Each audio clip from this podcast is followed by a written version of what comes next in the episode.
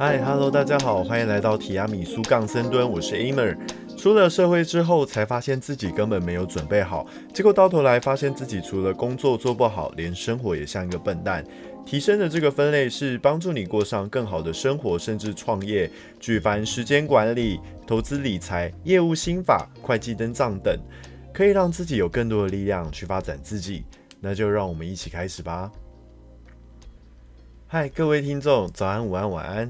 今天我们要讨论的主题是钱，对你没有听错，这里接下来会一直在讲钱的事情，而且会进入到对哦，大家都需要钱，没有钱的人生就是凄惨的状态。我知道可能跟前面两集这种心理的东西会有点不太一样，但是它其实本质是有点像的。在现今的社会之中呢，我认为钱是一种力量上替代。怎么说呢？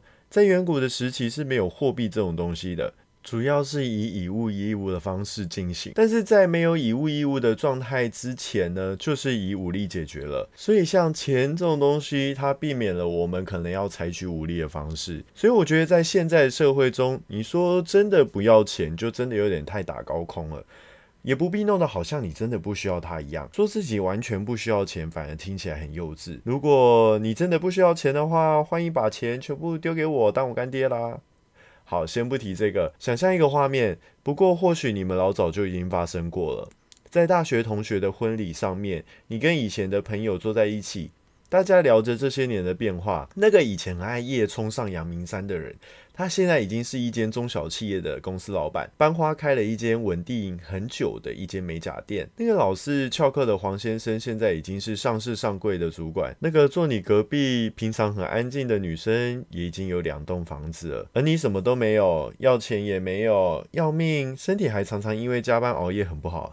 听到别人的人生，总是羡慕，甚至有点到嫉妒的程度。会不会自己一辈子都是这样软烂？也好想要有这样的人生。当你这样想完之后，于是就。多喝了几杯啤酒或是红酒，本来想思考一下人生的未来，结果一回到家就立刻倒了，然后隔天宿醉，整个人崩溃，也没办法去想未来的人生要怎么改善。也因为浑浑噩噩的上班被主管定着，定完之后隔没几天，又觉得自己松了一口气，应该要去吃一下居酒屋，然后再为自己月底的经济状况发愁。等着发薪之后呢，把钱交给房东、父母、政府，然后又开始循环了。天哪，到底要怎么样摆脱这样的循环呢？首先，我们必须要先认识一下自己，厘清一下自己现在的状况，这样我们才有办法在钱的事情上面得到一个很好的转换跟改变。首先，我们必须要认识到，我们在对于钱的这件事情上面呢，有分成外在法则以及内在法则。外在的法则包含像商业知识、投资理财办法之类的；内在的法则则是你个人的思考习惯以及特质。对，怎么说呢？如果说你的个性是随时都觉得恐惧，然后又很忧郁的话，基本上你的执行能力会好吗？应该会下滑吧。所以这边也有提到，性格、思想以及信念会去决定你的成就有多高。成功的关键在于你提高了自己的能量。当你提高了你的能量，别人自然会被你吸引。一旦他们啊慕名而来，你就要他们付钱。首先，我们必须要去了解一下你究竟愿意付出多少，因为你的收入只会增加到你愿意付出的程度。这时候就会有人问啦：“哎，不对啊，那有些人他真的是因为幸运。”但有时候你注意到有些人哦，他本来有很多的钱，但后来全部都败光了。有的人起头做得很好，但是却搞砸。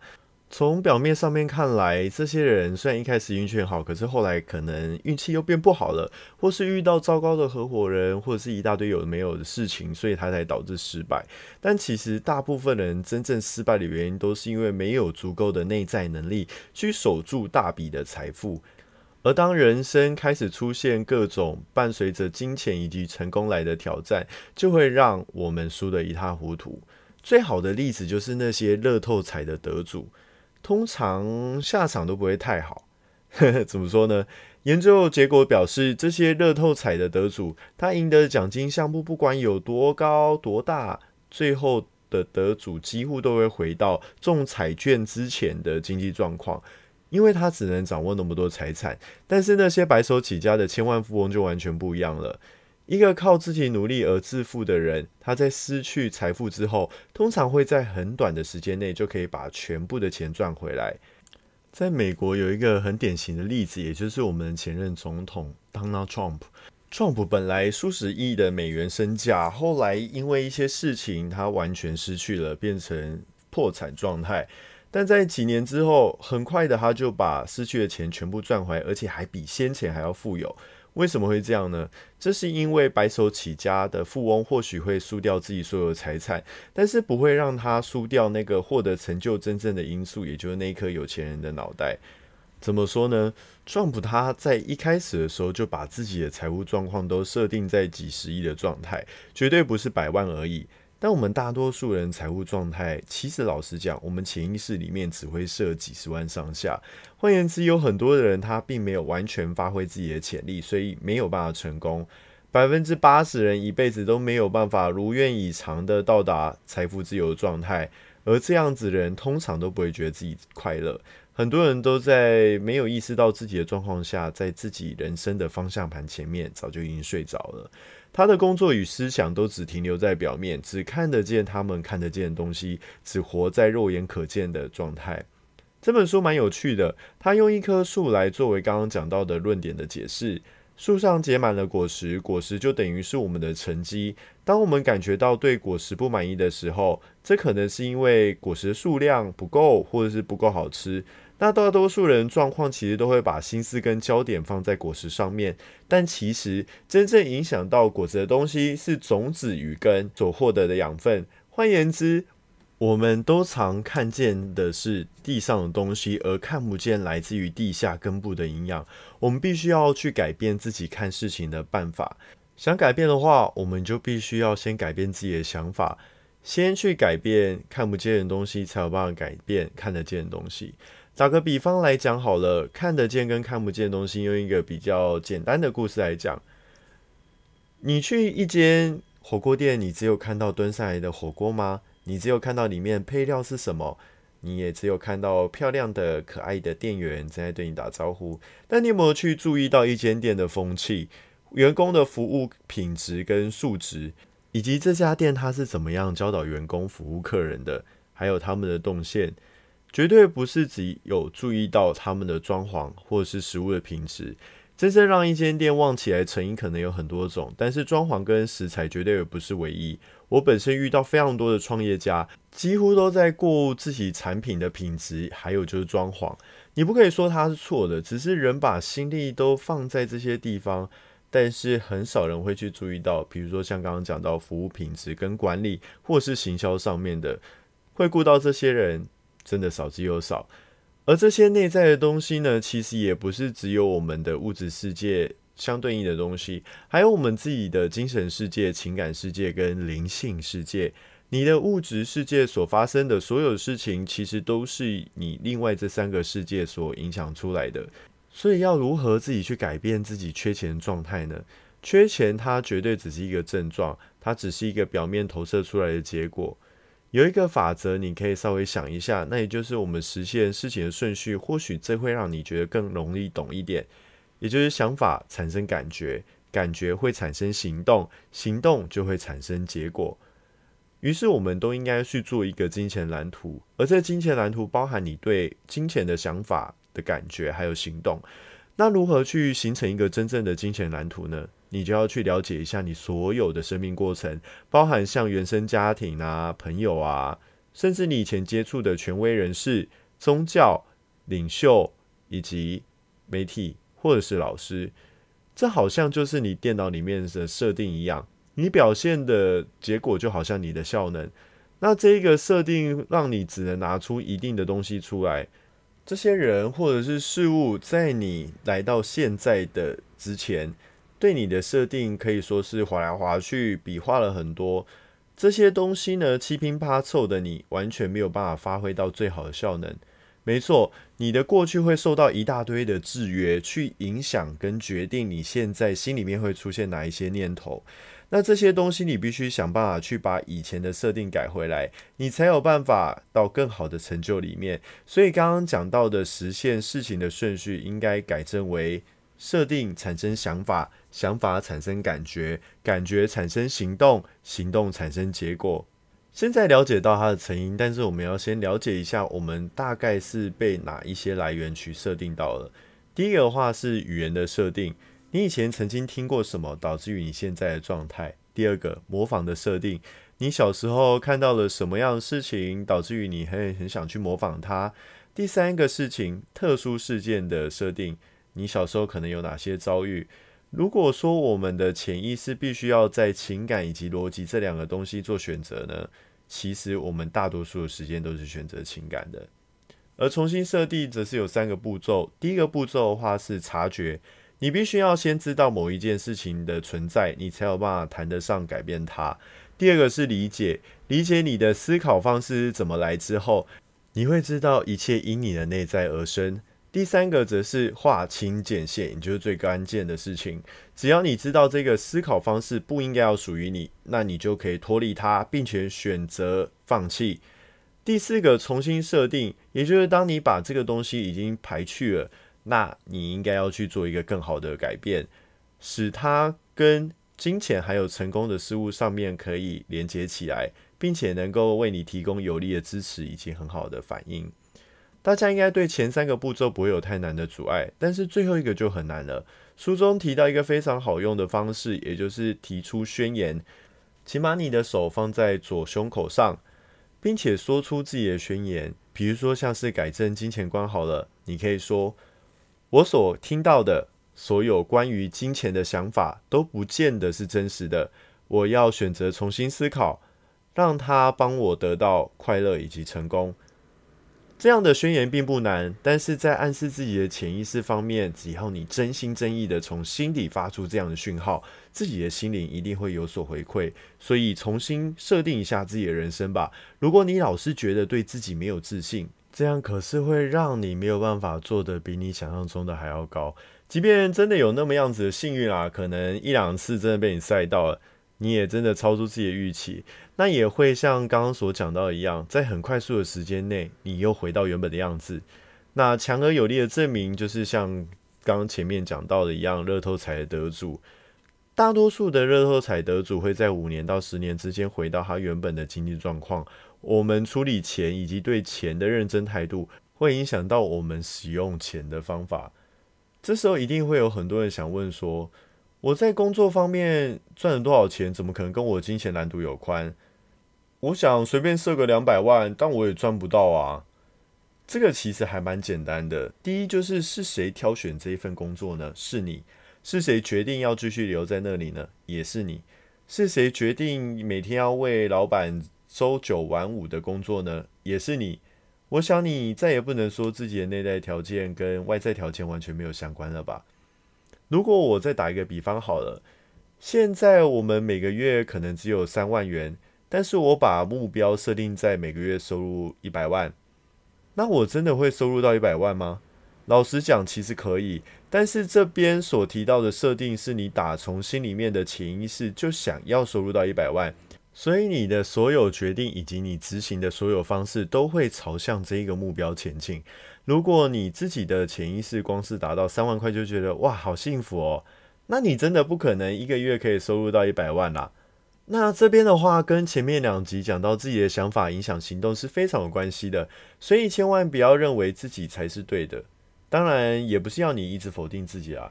而是，如果你过去所用的所有方式造就现在的你，而且你也没有到很喜欢，除非你想要重蹈覆辙，否则不要延续你本来的方式。当然，如果你还没有达到自己要的目标，也许现在就是时候，你可以考虑用一些以前不一样的方式，比如说参考那些对你而言是非常成功的人，他是怎么成功的。好，那接下来就要讲到重点啦，也就是本篇的第二章财富档案。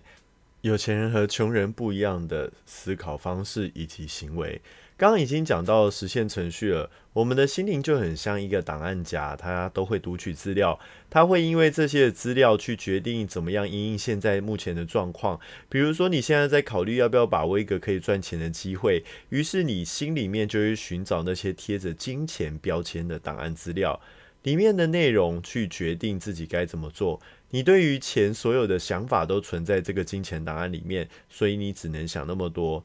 因为你的心灵关于钱的类别就只有这么多的资料。但其实你可以去选择那些会鼓励你获得幸福以及成就的思考方式，而舍弃那些不能支持你获得幸福的思考方式。因此，换一个心灵档案夹吧。这本书也介绍了十七种不一样的思维换法，但是因为篇幅的关系呢，我只会讲其中的两种。那其他的十五种，我们就等到下一次再说。好，那接下来就进入到重点啦。第一种，有钱人相信。我自己创造我自己的人生，穷人相信人生发生在我自己身上。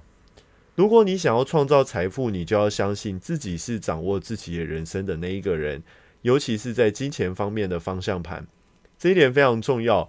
如果你不相信自己就是那个掌握自己的人生的人的话，你一定认为自己对自己人生的控制权非常的少。就拿彩券来讲好了，彩券是一种期待财富要降临在我们自己身上的状况，但是有钱人就不会把它想成是一个创造财富的主要策略。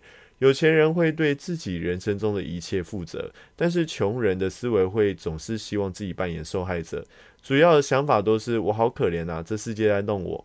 受害者的特征，第一个就是责怪。总是会怪经济不景气，怪政府，怪股市，怪父母，怪自己早上大的便是弯的，所以今天才这么曲折。反正做错事情的永远是别人，或是一些预兆，一定不是他自己。第二个容易合理化，比如说他说出钱真的不是很重要这种话，会讲出这种话的人，其实你直接对他说，不然你现在薪水都给我好了，这些人就会安静了。第三个会抱怨。老是抱怨啊，自己的人生过得这么惨，老天爷是不喜欢我啊，诸如此类的事情。这本书另外一个很重要的东西就是吸引力法则。抱怨对于健康或是财富都是一件很严重的事情。我们所关注的事情只会扩大所谓的物以类聚。如果你在抱怨的话，你只会吸引到更多的烂事进入到自己的人生当中。如果你反对这些论点的话，可以提一个小故事给你。那就是天底下没有有钱的受害者，怎么说呢？比如说会有人说：“哎呀，我的劳斯莱斯被刮了一道啊！”大概大家都会回：“谁管你啊？”所以你很少看到有人会说自己的劳斯莱斯被刮了一道痕，通常会直接提告啦，或是叫对方赔钱。